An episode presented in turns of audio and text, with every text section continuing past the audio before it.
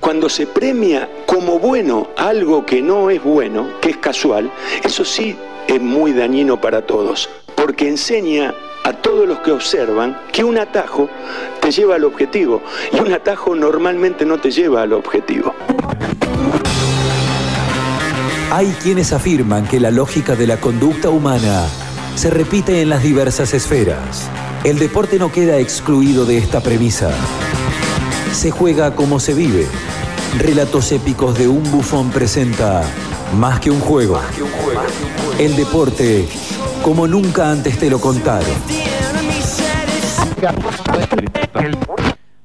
Arranco así, hablando a secas, pero solamente porque quiero que presten atención a este simple pero hermoso riff de guitarra.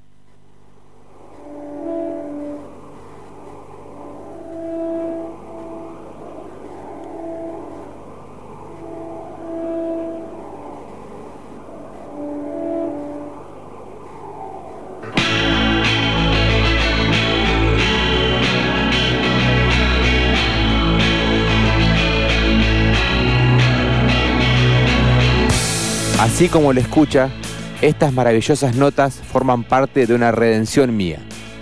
De pibe, como buen ricotero de ley, no podían gustarme ni la voz ni la guitarra de Gustavo Cerati. Imposible. Soda, no, los redó, decíamos en aquellas épocas. Pero yo, amante de las violas y su capacidad de dejarme abierto con solo tres notas que compongan un poderoso riff, siempre sentí un cosquilleo cuando una canción que no conocía sonaba por primera vez con esa bella simpleza del rock.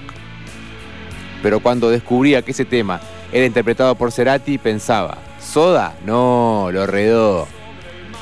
Cuando esta pieza llamada Luna Roja llegó a mis oídos, el riff del principio, ese que le mostré hace unos instantes, me atrapó. Sin embargo, cuando Gustavo empezó a cantar, me resigné.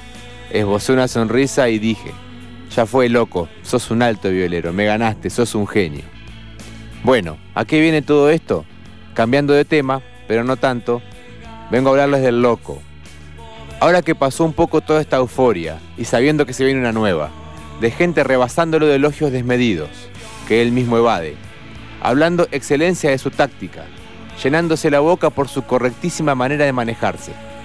Ahora que están todos maravillados con sus historias, con su pasado, con su locura. ¿Puedo parar un toque la bola yo? ¿Me dejan? ¿Se puede cambiar de pensamiento? ¿O voy a tener que bancarme la crítica de cuánto pelotudo futbolero me cruce?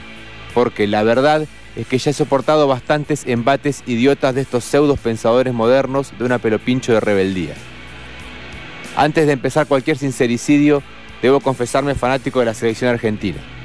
Claro, eso no me impide, en la mayoría de los casos, poder pensar. Y digo esto porque con él la bronca me ganó. Dicen que la primera desilusión es la que más nos duele. Y yo tenía 12 años, eran las 5 y cuarto de la mañana y estaba frente a mi televisor viendo una injusticia. No puede ser, si nos comíamos crudos a todos. Si habíamos ganado la eliminatoria de pe a pa, sin objeciones. Y ahí estábamos, teniendo que hacer dos goles para avanzar. Y encima el ruso arquero de ellos no para de sacar pelotas. Estamos jugando mejor, pero no entra. Penal, lo erramos, rebote, gol. Ya no queda tiempo. Nos volvemos, en primera ronda. A partir de ese golpe, lo crucifiqué. Perdí objetividad, lo odié, busqué minimizarlo, criticar sus errores, achicar sus virtudes. Encima, después de un par de años más, y cuando parecía que remontaba el barrilete nuevamente, decidió pegar el portazo. Las personas locas siempre me atrajeron, pero a él siempre lo miré de reojo. Quizá este sea el momento oportuno para admitir, de una vez por todas, que me gusta, para rendirme, como me pasó con Cerati y su guitarra, inefablemente. En definitiva, la locura es un placer que solo los locos conocemos. Ya fue loco, sos un genio.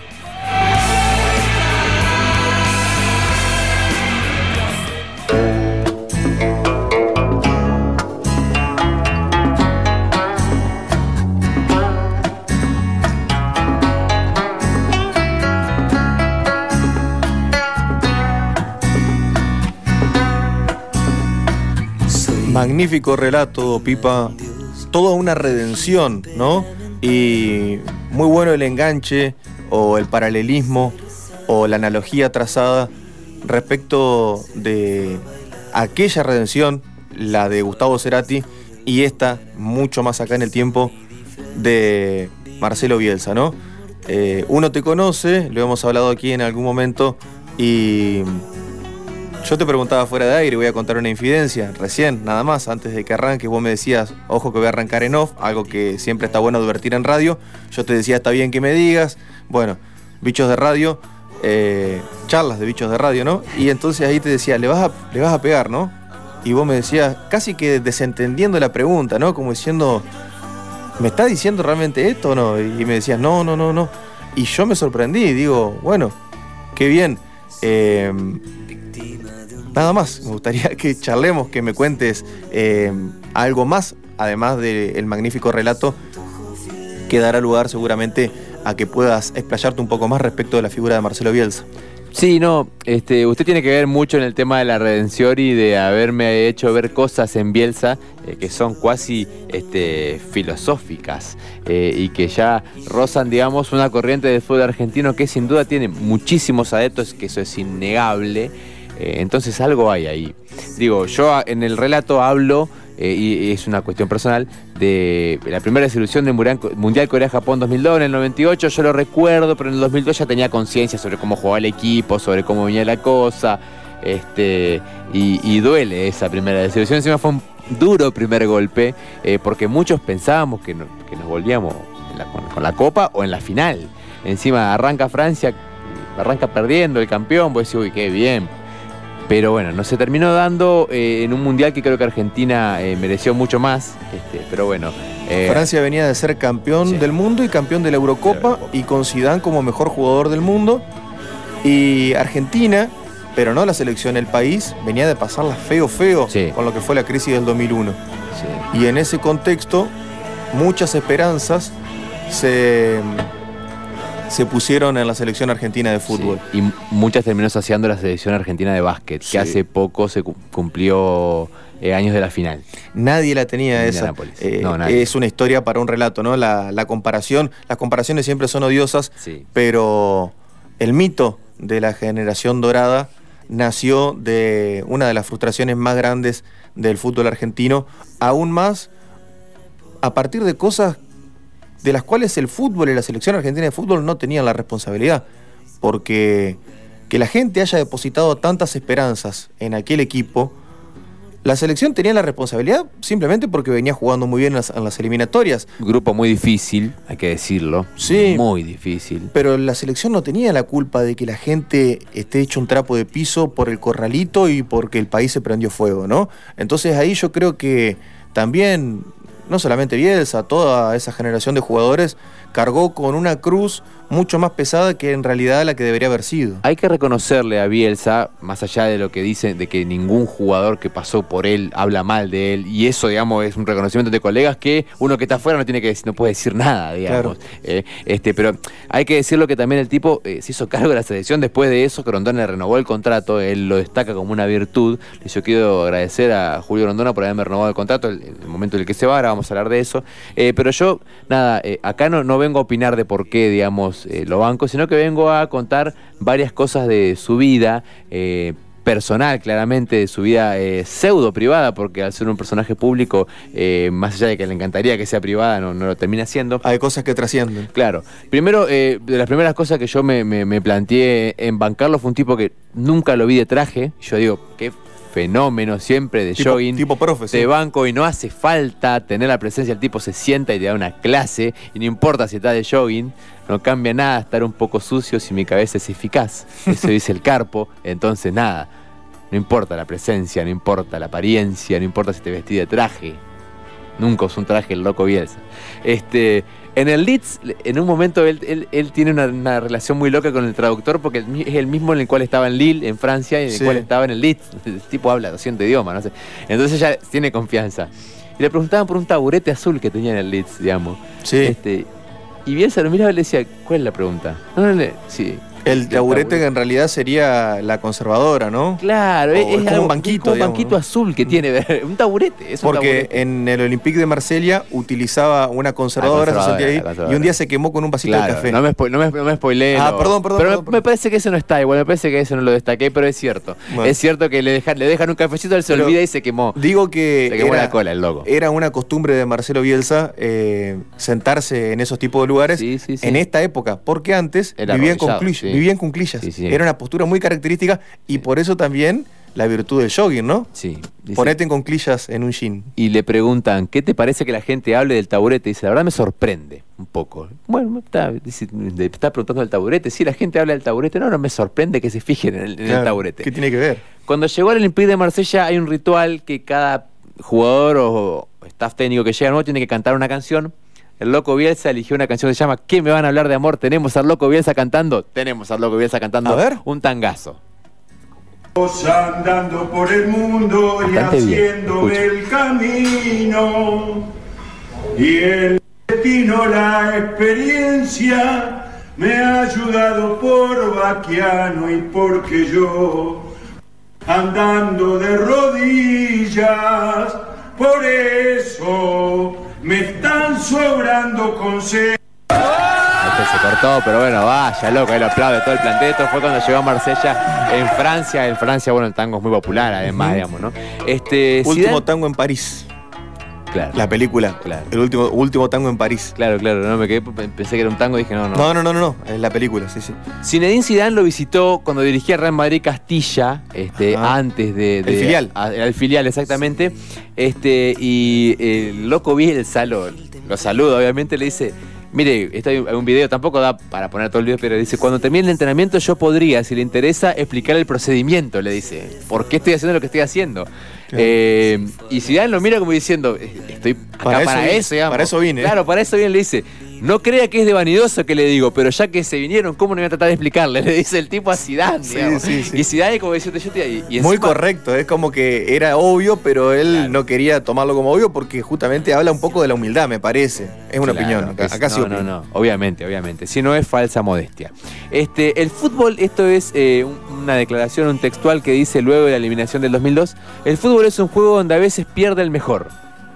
Argentina fue un ejemplo de eso, pero a partir de ahí hay que destruir al que perdió. Eso decía. Acá el que pierde no existe más. Denle ese mensaje a la gente, porque así está planteado. Eso dijo en una conferencia de prensa después de quedar fuera en el 2002. Este, la verdad que Sí. muchas pelotas para, para tirar eso. No, eh, quería comentar simplemente que eh, las declaraciones de Marcelo Bielsa siempre fueron de un vuelo intelectual, ¿no? Determinado, pero él aprendió a madurar mucho también en todo este trayecto desde 2002 para acá respecto de la confrontación con los periodistas. Ahora él confronta con altura. En aquel momento, entre el 2002 y 2004, la relación con la prensa que Bielsa nunca, o sea, se plantea una paradoja con Bielsa, ¿no? Sí. Porque tiene muy buena prensa a pesar de no tener vínculo. Tenía vínculo con la prensa o tiene vínculo con la prensa. Aquí en Argentina muchos periodistas hablaban de la época en que él dirigió, en el sentido de que podía eh, él invitarlos a tomar un café o al cuarto de la habitación en una concentración de una Copa América a hablar de fútbol, pero off the record. Entonces él planteaba ese juego, pero fuera de los micrófonos. Totalmente. Y se plantea una contradicción porque a pesar de tener eh, un contacto prácticamente muy limitado con la prensa, y por eso se extendía tanto a las conferencias. Claro, no era tan limitado, eran conferencias de prensa lo que brindaba él. Claro, por eso. En las conferencias de prensa se, se extendía, pero no brindaba exclusivas, eso es a lo que voy. Sí, sí, sí. Y pese a eso, los periodistas, o una gran parte de los periodistas, hablan muy bien de él, inclusive in- para mí, a mi juicio, conspirando en contra del mito de Bielsa, porque eh, lo ensalzan hasta la estratosfera, esto que usted decía por ahí en el relato, y en realidad eh, justamente eso le termina quitando el mérito que Bielsa tiene, porque el que lo ve del otro lado es como lo que dijo, ya que hablaba del rock usted, es como lo que dijo Calamaro con Queen, es la banda más inflada de todas. Bielsa es muy inflado, pero eso no quita que Queen haya sido una gran banda más allá de que estuvo inflada. Sí, sí. Y Bielsa lo mismo, ¿no? Sí, sí, está bueno, está bueno ese, ese análisis. Yo creo que el periodismo de Buenos Aires no lo, no lo quiere mucho justamente por eso, porque al estar muy cerca de, de la selección, eh, y venían de una pelea con pasarela fuerte y Bielsa les puso los puntos. Este, recuerdo cuando las hacía conferencia de prensa de dos horas que de, de haber visto informe que lo boludeaban y que decían, no, se me voy a dormir Sí. porque está hablando Bielsa, o que embole. El tipo daba realmente charlas vale. eh, súper interesantes. Eh, Bielsa dirigió al Athletic de Bilbao y una banda llamada, ya le voy a decir cómo, eh, Lord Machineja hizo una canción que se titula Nadie como el loco Bielsa. Escuchen. Una poronga la canción, pero escúchenla. Porque no le ponen ni onda a los vascos, pero no importa. Le han hecho varias canciones a Bielsa. Sí, pero... Algunas más de cancha, ¿no? Claro. Este es un tema grabado exclusivo. Nadie como el loco conoce el balón. Nadie más. Nadie como el loco Bielsa. La habrá escuchado bien. Sí, yo lo escuché. Ah, pensé que Bielsa dice usted. Bielsa. No sé. El video te dan ganas de, de- realmente te dan ganas de apagarlo. Está en muy poca onda la banda. Está. Así como se escucha la- el video, así.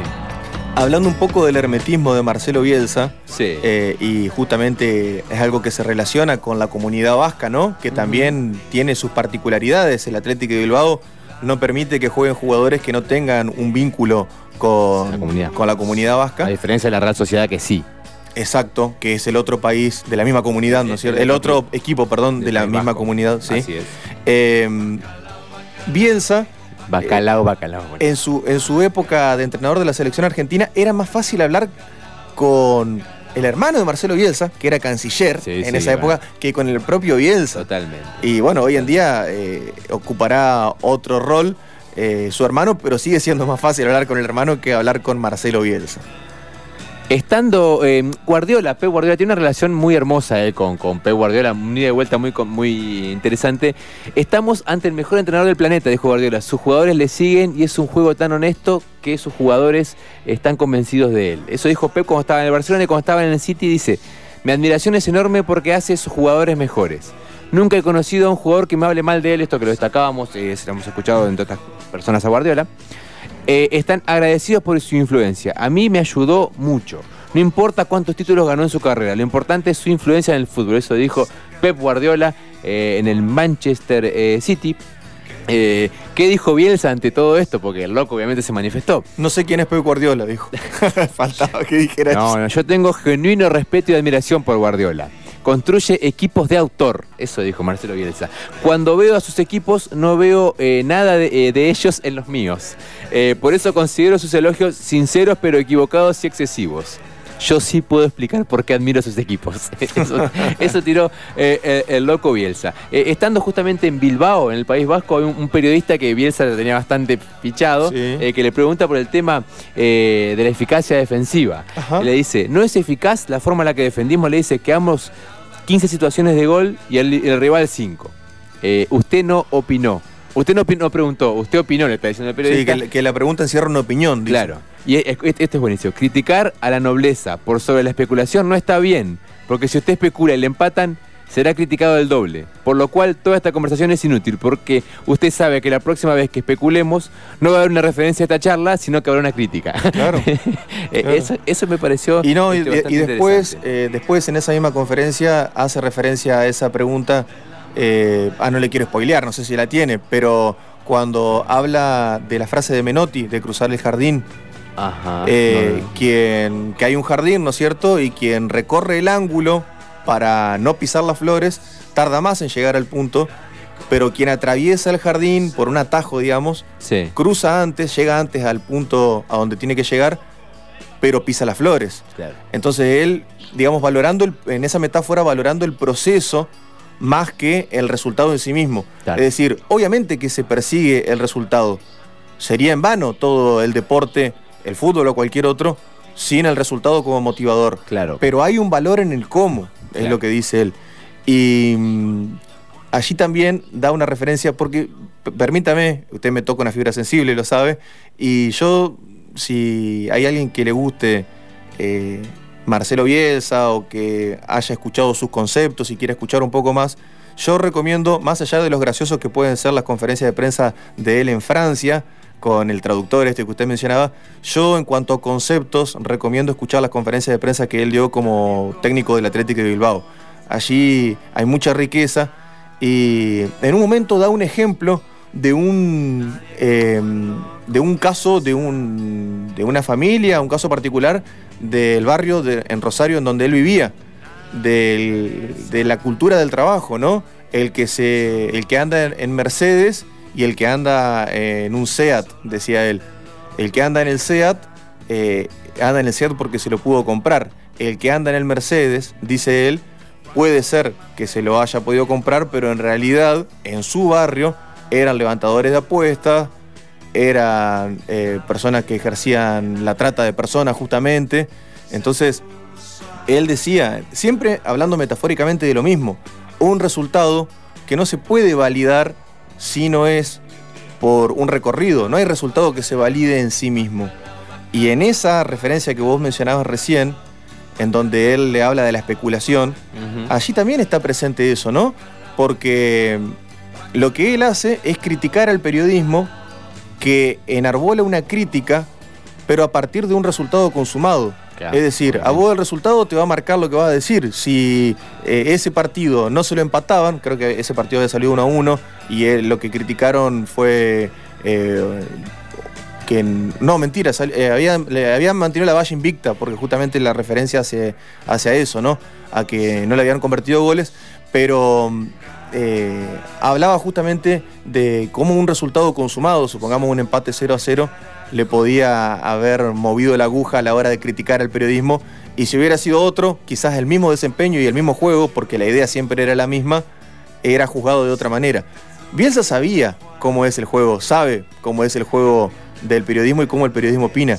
Y por eso creo yo que lo que más le cuesta en convivir en este rol de entrenador y director técnico es justamente enfrentarse a esas situaciones. Sí, ya lo, hace con mucha cancha, de hecho ya deja bastante expuesto al periodista que no quiere hablar de, eso. No he tenido éxito como entrenador, dijo cuando dirigiendo al Leeds hace poco. Eh, lo demuestra mi currículo, ganar es indispensable, es el eje de la intervención. No haber ganado lo vivo como un fracaso. No es que estoy contento con eso, yo gané muy poco, eso dijo Loco Bielsa estando en el Leeds. Eh, y esto es una charla que tiene con varios jugadores, con un traductor mediante, entre los cuales está, por ejemplo, Benjamín Benjamín Mendy, que hoy en día está en el Real Madrid, Claro. eh, y a él, a él también le está hablando en, en- en cierta medida. Dice, hay una sola respuesta que todo lo que yo diga lo tira por el suelo. Ser el mejor te quita felicidad, te quita ahora con tu mujer, amigos, te quita fiesta, diversión. Ustedes tienen un problema muy grande, le habla a sus jugadores, entre los cuales también está André Pierre Guignac, eh, el delantero. Eh, tienen dinero, pero no tienen tiempo para disfrutarlo. Eso yo lo sé. Ustedes quisieran comprar tiempo. Entonces, el éxito te quita la posibilidad de ser feliz. Y eso también es una elección, y una elección. Si alguien elige que no quiere ser el mejor del mundo, ¿qué problema hay? Como, como diciendo, bueno, muchachos, ustedes tienen eh, esta posibilidad. Eh, en el 2012 contra el Villarreal, este, daba 13 pasos dentro del corralito de, de los Sí, técnicos. Lo vi a eso. Eh, sí. Y se lo contaron, digamos, y la, la platea le contaba eso. Le preguntaron en la conferencia de prensa si la casualidad en España tiene eso de que tiene cámaras por todos lados y están viendo todas las pavadas, eso están, los españoles para eso son geniales. Eh, eh, le preguntaron si era casualidad de los 13 pasos y que dijo el loco Bielsa, lo que es casualidad es que alguien teniendo un partido tan agradable para ver dedicado su tiempo a eso. Claro, dijo. tal cual. Y después dijo, el paso 12 lo hago más corto y el 13 más extenso. Sí, sí. Se rió y dijo, Irónico. Tal vez la longitud de la zona da para hacer esa cantidad de pasos, pero no lo estaba contando. No, aparte, en la ironía llega hasta casi a enarbolar una monografía del caso. sí, sí, sí, sí, es divino, es divino. Eh, en el 2012 Esas- también... Perdón, esas cosas son cosas que la tenía Jorge Luis Borges a la hora de declarar, con esa, Claro, claro. con esa fineza en la ironía. Totalmente. En el 2012, eh, el loco Bielsa estaba en el Atlético de Bilbao, tuvo una situación en la cual se excedió y nada, póngame, porque se, se llama, decidió tomar una medida eh, un poco eh, bastante excesiva, que fue autodenunciarse. El loco Bielsa se Ah, sí, sí, sí, autodenunció sí, en el Atlético de Bilbao y acá él explica por qué, digamos, Es buenísimo. es fue la policía a autodenunciarse. Acá tengo la autodenuncia que me hice. Este, ¿Está por ahí, Chino? Se creo que se llama Bielsa, se autodenuncia o, Eh, la verdad es que no, no recuerdo el nombre de- Sí. del archivo. Sí, pero eh, Él, es, es- él explicando por qué, digamos, fue a la policía. Sí, es un acto eh, que encierra un acontecimiento de cierta violencia, no física o, o con un poquito de violencia física, más verbal que otra cosa, y la tiene con un agente de construcción. Sí, Eh, exactamente. Sí, exactamente. es sí, un jefe de obra que estaba llevando adelante ciertas reformas Ahí lo tenemos. en, en el estadio del Atlético de Bilbao. Exactamente, bien, bien contextualizado. Esto es lo que decía el loco Bielsa sobre su autodenuncia. Arranca medio eh, así con. No había ninguna autoridad que representara al Athletic, por lo que asumí que tenía que hacerme cargo yo del reclamo y lo reclamé. A mí me produjo indignación que no se reconociera lo que era evidente y comencé a expresarme de manera ofensiva con esta persona. Él me contestó con el mismo nivel de agres- de agresividad. con el mismo, no con más. Estábamos en, en el vestuario donde yo me cambio, primero le dije que se fuera y luego lo tomé del cuerpo y lo saqué a la fuerza del lugar. Dijo que, me- que yo lo había golpeado y que iba a reclamar por lo sucedido, pero no hizo ninguna denuncia policial. Atención yo creo que no la hizo, presionado por la empresa en la que trabaja o por, o por el Athletic de Bilbao, que quería evitar esto que yo estoy finalmente desenmascarando. Yo estoy finalmente Vista la situación, yo hice una denuncia donde me autoinculpo de la cuestión, acá la tengo, porque pienso que este hombre tiene derecho a, a reclamarme el trato que yo le di. Es buenísimo. No, pero- El tipo se denunció. Rosa casi- ¿A quién quiere denunciar? Me quiero denunciar yo solo. Rosa- Me declaro en desacato. Rosa casi un trastorno de personalidad múltiple, ¿no? Eh. Es como que es dos caras, ¿viste? Eh, pero, pero a ver, eh, más allá de la, de la anécdota curiosa, y, y esto sí es cierto, extrema, ¿no? Porque es un nivel extremo, pero es una pintura más de esto que hablabas vos, Pipo, al principio, y que creo que es irrefutable, que es eh, la honorabilidad en los actos de Marcelo Bielsa. Pero igualmente esa honorabilidad, calculo que en algún momento lo pensabas hablar, tiene una manchita también, ¿no? Eh, ¿Por qué? El espionaje con Derby County. Ah, claro, sí, sí, sí. Pero se hizo completamente caro también. Sí, sí, eh, se hizo pero cargo, sí, pero, sí, pero bueno, lo, lo hizo y lo tuvo, digamos. Y ¿no? bueno, sí, puede pasar. Pero quiero decir, Ah. hasta quizás el más pulcro de todos los entrenadores y de todos los personajes que Es tiene el humano. fútbol, y no el fútbol argentino, el fútbol en sí, Sí, sí, sí. pero el fútbol como el deporte más popular del mundo, de un mundo que en realidad vive en un baile de máscaras. Porque la vida en sociedad, y esto excede al fútbol, ¿no? No es que lo, no es que lo excede, lo encierra, lo toma el fútbol, ¿no? Claro. El fútbol es, es un apéndice sí. de esto. Eh, para vivir en sociedad, además de leyes, de normas, de reglas, hemos desarrollado la hipocresía como un arte. Y el fútbol es un reflejo de esto. Y entonces, en ese contexto, ocurre el doble discurso. Bielsa no lo tiene casi nunca, pero con Derby Country y con Frank Lampard como técnico de Derby Country, cuando Bielsa mandó a alguien a espiar el entrenamiento de Derby Country, lo tuvo. El, Después le regaló un gol, no rompa el- No, no fue al Derby ¿No County. fue al Derby County? No, fue al equipo de John Terry. Eh, pero Ah, verdad, tiene razón. perdón. pero, pero eh, con el Derby Country sí ocurrió que el guiño del destino quiso que sea el Derby Country quien lo termine eliminando finalmente Sí. al equipo de Marcelo Bielsa de las chances de Eh, ascender. el primer torneo, totalmente. Antes de agarrar el Atlético de Bilbao y de autodenunciarse y todo eso, vio dos veces 42 partidos de la temporada anterior del Atlético de Bilbao eh, para profundizar los datos que busco. Fue agregando fotos para conocer aún más profundamente la, la fisonomía de cada jugador y si me tocaba saludar, que cada uno sepa y, y que cada uno sepa que yo sabía quién estaba dando la mano, digamos. Es algo que hace Mandela también eh, antes de conocer a los jugadores de Sudáfrica, que lo retrata muy bien eh, la película que se Invictus. llama Invictus, exactamente, que es conocer a, los- a quienes uno está saludando, ¿no? Claro. Este, porque eh, queda bien. Eh, el loco miró 200 partidos del Ajax de Bangal, de la época del 91 al 97, el Ajax eh, bastante eh, grosso, y se sentía bien cuando él conocía, ya sabía cómo estaba la ficha, porque le llegaban en VHS, ya sabía cómo era la ficha del partido, y él anotaba los cambios cuando lo iba viendo, a ver si coincidía con la visión de Bangal en los cambios, digamos, y se ponía contento cuando coincidía, digamos, y anotaba todo eso.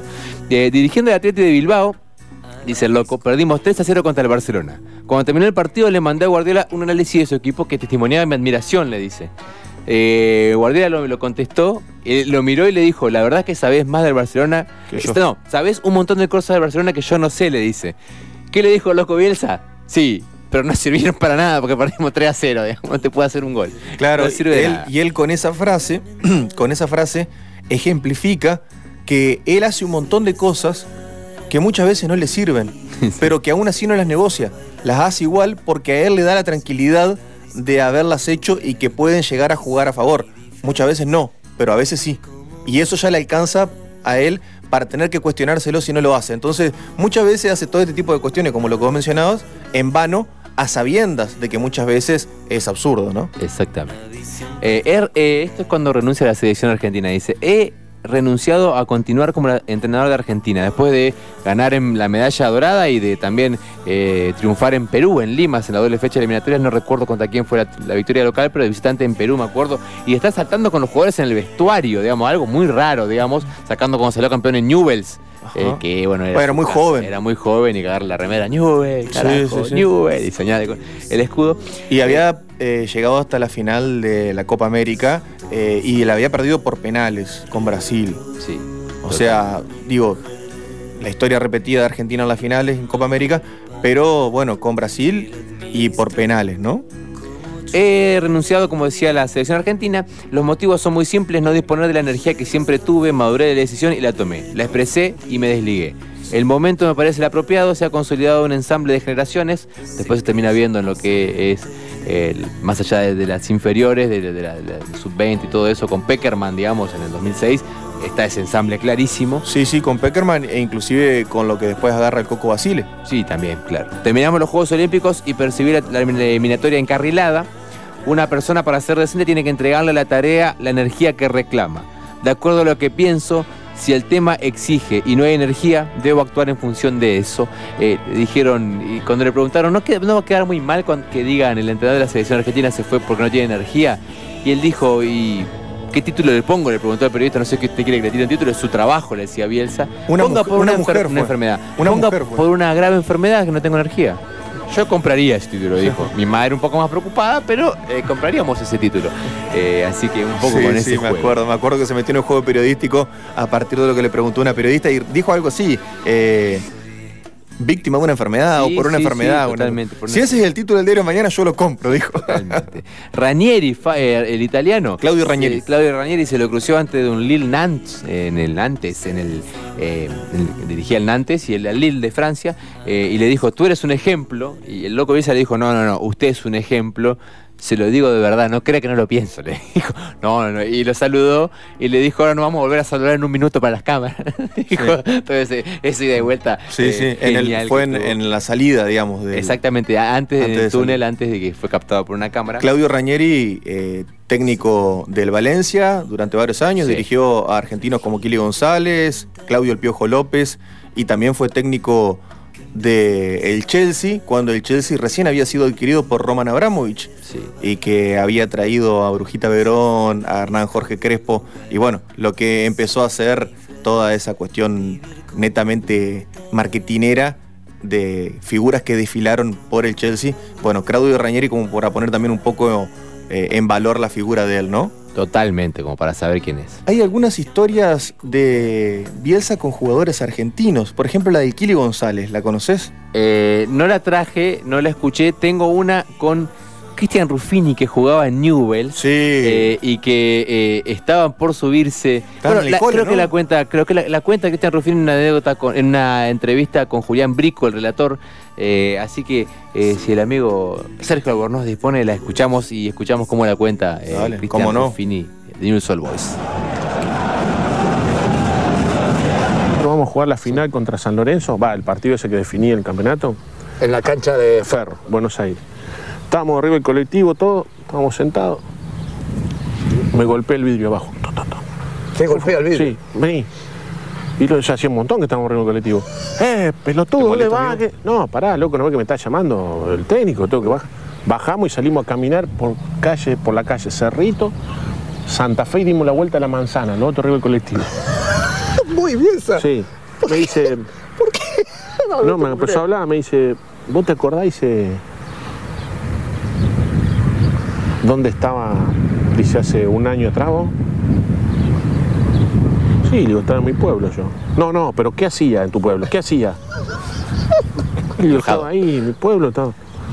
¿Pero qué hacía? Te estoy preguntando, enoja, ¿viste? Y íbamos caminando por todo, lleno de gente, un quilombo, pleno Buenos Aires, el otro arriba del colectivo. Teníamos que ir a la cancha de ferro a jugar la final. ¡Qué mambo! O sea, Salimos de una vuelta a manzana. Sí, todo esperando, me Sí, imagino. y dice, le hace una semana, ¿pero qué hacía? Le digo, yo repartía vianda acá.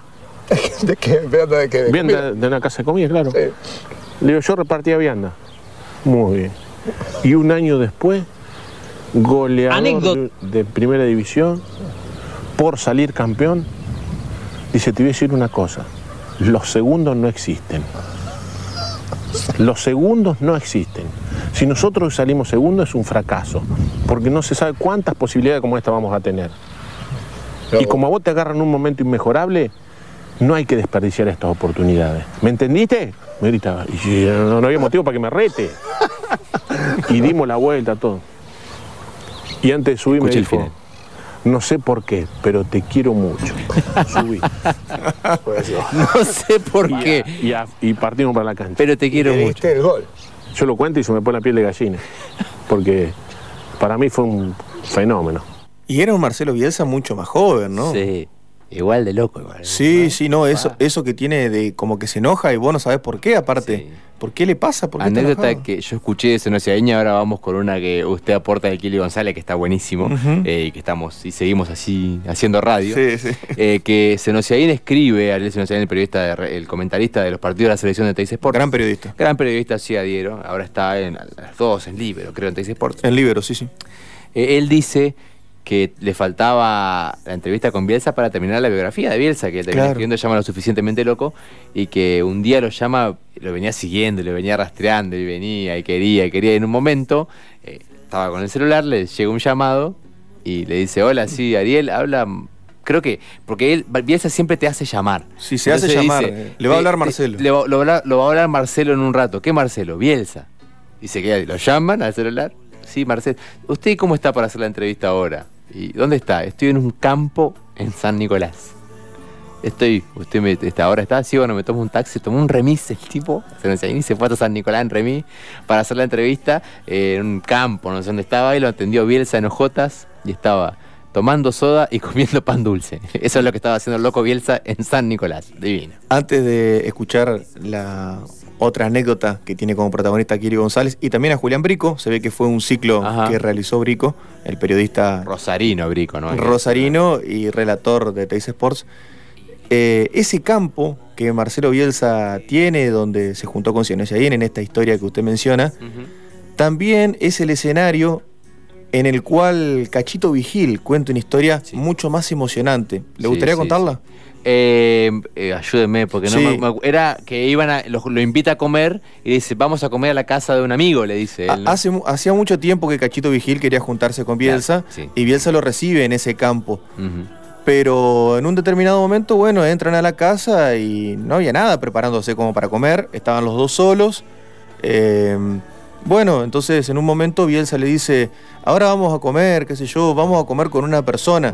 Pero usted no se preocupe, porque esa persona eh, no le dice amigo, le dice una persona, Una muy enigmático, ¿viste? Sí, sí, sí. Eh, pero esa persona, eh, usted no se preocupe, porque no sabe nada de fútbol, no se va a meter, no sabe nada de deporte, es casi como si no estuviera, dice.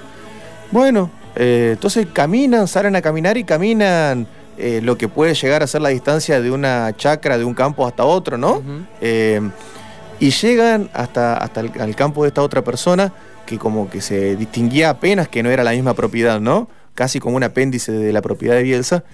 Y llegan allí y hay un hombre que sirve pollo y No come el hombre, ¿no?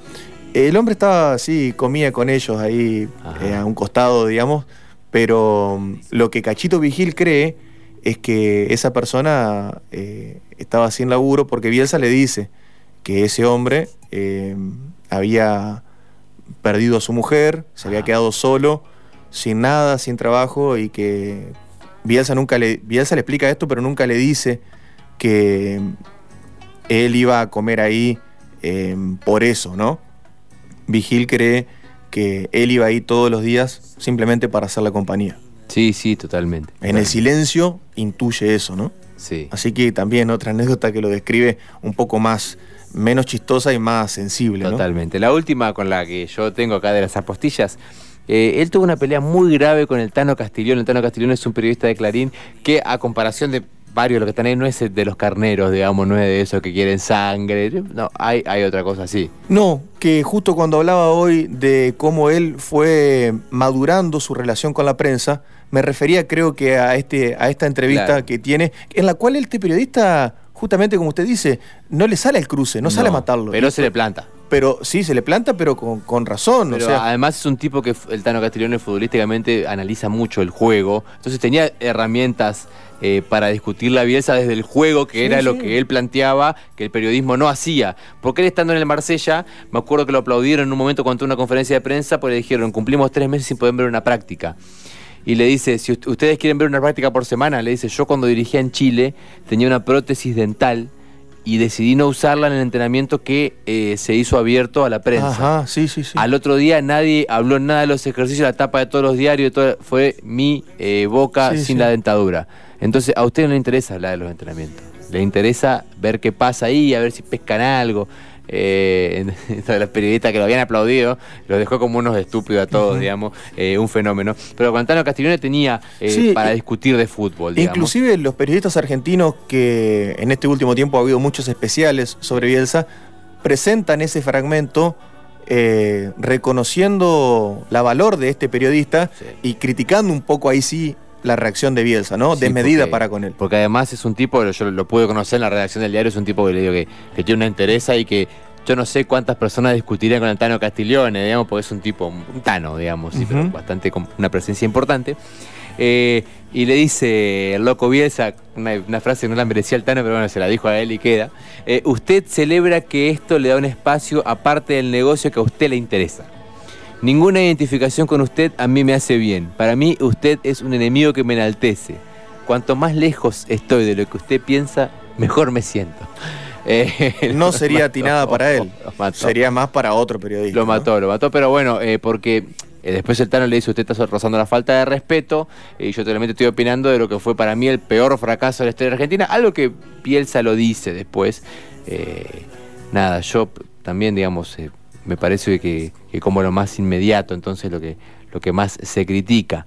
Pero bueno, eh, yo por mi parte, amigo, yo ya, nada, eh, no, no opiné. Bueno, eh, Traje todos datos, hechos. si me deja, vamos con la del Kili. Por favor. Vamos a escuchar esta anécdota que tiene como protagonista también a Marcelo Bielsa, pero no hablando él, sino una historia relatada por el Kili González junto al periodista relator de Teis Sports rosarino Julián Brico. Hace bastante que no hablo. Lo fui a visitar a, a eh, me lo encontré en Valencia, jugaba el Bilbao con el Valencia. En Valencia y lo fui a saludar al hotel. Y eh, cuando me vio, ponele, qué sé yo, 20 metros, estaba con el profe Bonini, Claudio Viva. Y le digo, le digo, mirá, le digo, le digo, profe, le digo, yo lo conozco a Marcelo, le digo, no lo quiero ni molestar. No, pará que cuando. Y fue muy fuerte porque sale del ascensor con él 20 metros, estábamos en el hall ahí del hotel, y viene el presidente del Bilbao con un directivo y lo cruza a, a 10 metros, de- lo cruza. Y cuando él sale del ascensor me ve y me, me levanta las manos así, ¿me entendés? Me empieza, amigo mío, y pasa, ¿cómo le va? ¿Cómo le va? Lo saludó, ni bola, y me vino a mí a. Ah, que a no, fue. Se me ponen los pelos de punta. Fue. eh, yo con Marcelo. Es una cosa loca, ¿no? Porque uno es. Él es ídolo ¿No lo de por el clásico? de una. La debo una. Usted me cagó la adolescencia. le dije. Se lo dije. Esa es Se lo la dije historia. tenía Usted me cagó la adolescencia. Ahí En el viene. año sí. 90 me cagó la, me, me cagó la vida. ¿Cómo fue esa anécdota? Porque estaba en primera viene. convocatoria de, de Bielsa en- a los jugadores que estábamos afuera, hacemos una pretemporada, una mini pretemporada en Holanda. Escuchá cómo describe Y el entrenamiento. bueno, un frío. Y llegamos ahí, era una pista de, de- de aterrizaje. Una cono pista por de acá, otro, aterrizaje, coso, cono por cinta. acá, cono por Me allá. acuerdo que estaba redondo y dijo, ay mamá, viste redondo con el pelito acá, así. Eh, Se quería matar. Bueno. Y ¿Qué hacemos con claro? ¿qué hacemos? Nos juntamos, aplaudimos, hacemos zigzag, ¿qué hacemos con esto? No sabíamos qué hacer. Bueno, y agarra, termina el entrenamiento. Y estábamos, viste, nos volviendo para, viste, loco, viste, camina todo Sí, así, con ¿no? la mano atrás. Y cuando, eh, bueno, el profe dice, muchacho, él, agar- él pasaba entre medio de todo, ¿viste? Entonces, eh, cuando estamos levantando, eh, puertitas para salir de la cancha, y arranca hace como cuatro metros así, y, y él, él vio que venía yo atrás con los pibes. Entonces agarra el camino y dice, se da vuelta y dice, perdone. Dice, ¿usted sabe cómo salió el clásico? Y yo no. Dice, ganó Newell, había ganado Newell como 4 a 0, 4 a 1, no sé qué. Y ganó Newell, me dice 4 a 1. Digo, la concha de todo, yo por dentro lo quería putear todo. Sí, lo quería putear. Entonces, viste, me quedé envenenado. Y, y encima los pibes, ah, la curtida que te pegó, viste, todo. Raro en el loco. Claro, viste. Y en un momento, y lo tengo, me hace dos metros y le digo, ni le dije Marcelo ni nada, de atrás le dije, le dije, le dije, usted me cagó la adolescencia, le dije. Así me salió. Usted me cagó la Y adolescencia. entonces, él escucha eso y hace un y se para, ¿viste? Y cuando se para, se da vuelta y me dice, discúlpeme. Discúlpeme, le dijo. Te lo juro, por Dios. me da Disculpe, claro, se sintió mal, Claro. se sintió tocado, era un tipo respetuoso. Discúlpeme, dijo. Discúlpeme. Claro, porque el Kili González, recordemos, es. Estás en. Enfermo de central.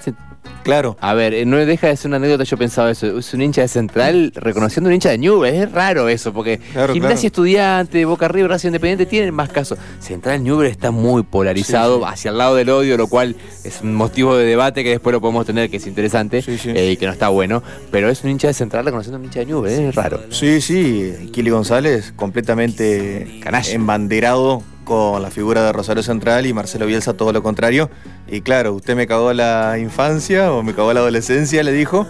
Eh, y el tipo, no hay que se quedó callado. Pero se frenó, me imagino como Discúlpeme, caminando y se frenó así como.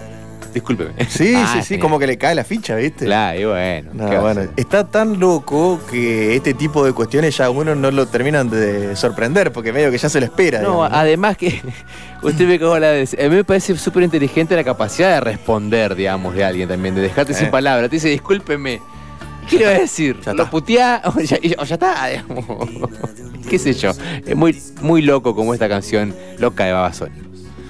Amigo, estuvo buenísimo lo que hizo hoy. Muchísimas gracias. Muchas gracias por el espacio, amigo.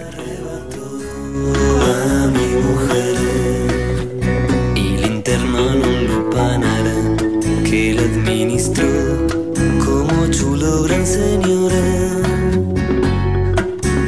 y llegó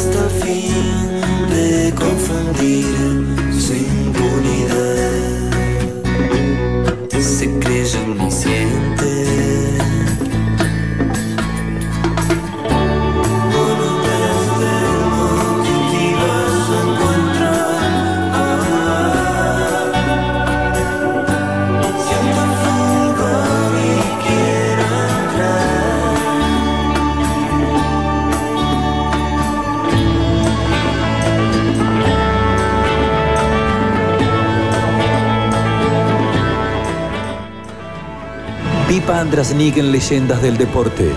Relatos épicos de un bufón.